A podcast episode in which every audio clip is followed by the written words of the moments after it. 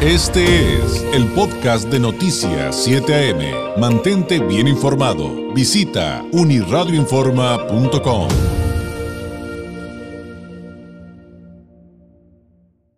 Oiga, pues como es nuestro compromiso, eh, pues le traemos temas positivos, temas propositivos, temas para su crecimiento, para el crecimiento de su familia, de, sus seres queridos, de sus hijos, pero también de usted, ¿eh? créamelo.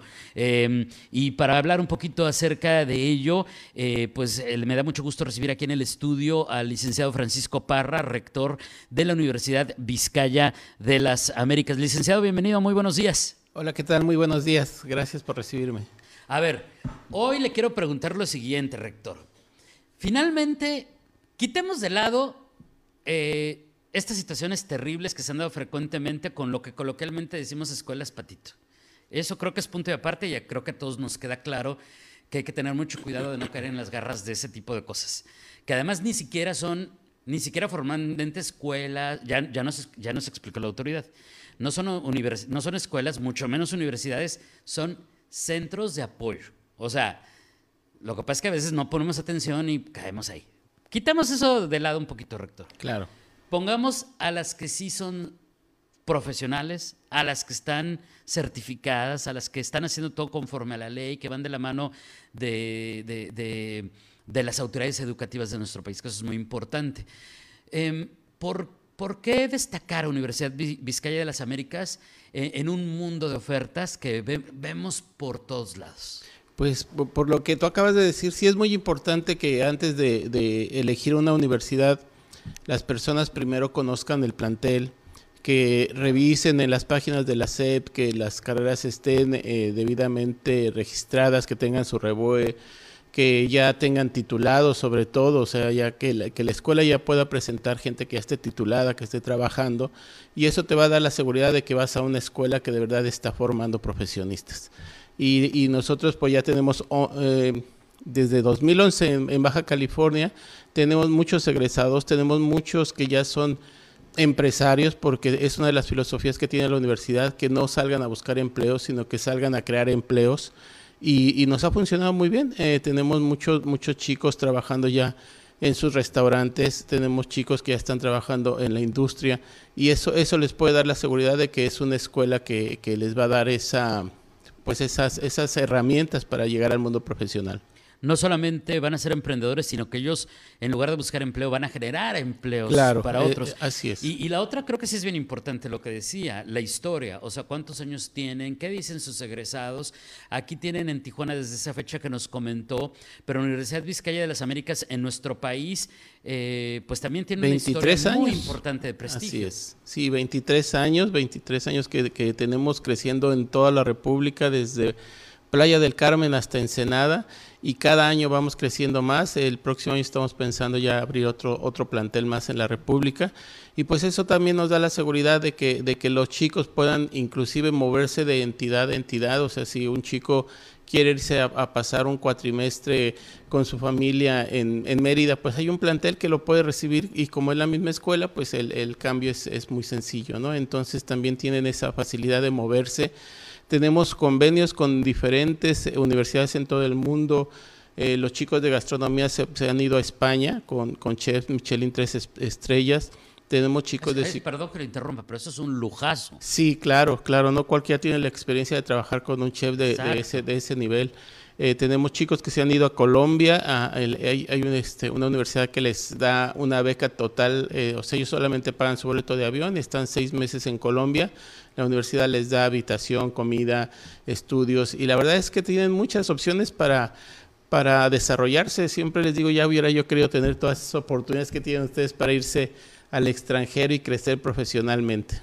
Eh, pues eh, eh, no, esto no se trata de mí, pero pues por ejemplo a mí alguna vez me interesó esa parte y aquí no había cómo. Así es. Cuando yo era joven y era algo totalmente inalcanzable desde el punto de vista económico. Sí. El, irse, por ejemplo, al Cordon Blue, o sea, ¿Sí? no, no había, no había manera. Ya, ya, ya, se me antojó un viaje a Perú para ir a aprender a cocinar ceviche. Rector, Estaría genial.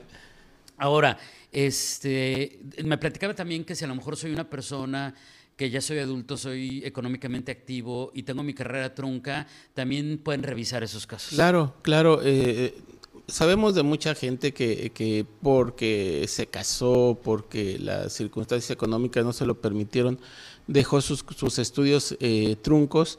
Bueno, con nosotros puede concluirlos, hacemos una revalidación de materias y vamos viendo en qué, en qué nivel los podemos colocar, pues para que puedan concluir sus estudios y obviamente pues lo, más importante es que obtengan un título profesional, porque sabemos que en las empresas a veces ellos quieren eh, ascender y les dicen, ok, pero tu título no tiene el título y le dan el puesto a otra persona que a lo mejor no tiene la misma experiencia que él tiene dentro de la empresa, ¿no? Entonces sí es una limitante que que no los deja crecer dentro de, sus trabajos. El paquete completo de profesionalizarse. Claro. Que, también es un gran reto personal y, y yo insisto, también es, es un proyecto de vida. Por eso es tan importante que usted seleccione una universidad de prestigio que le garantice esta preparación.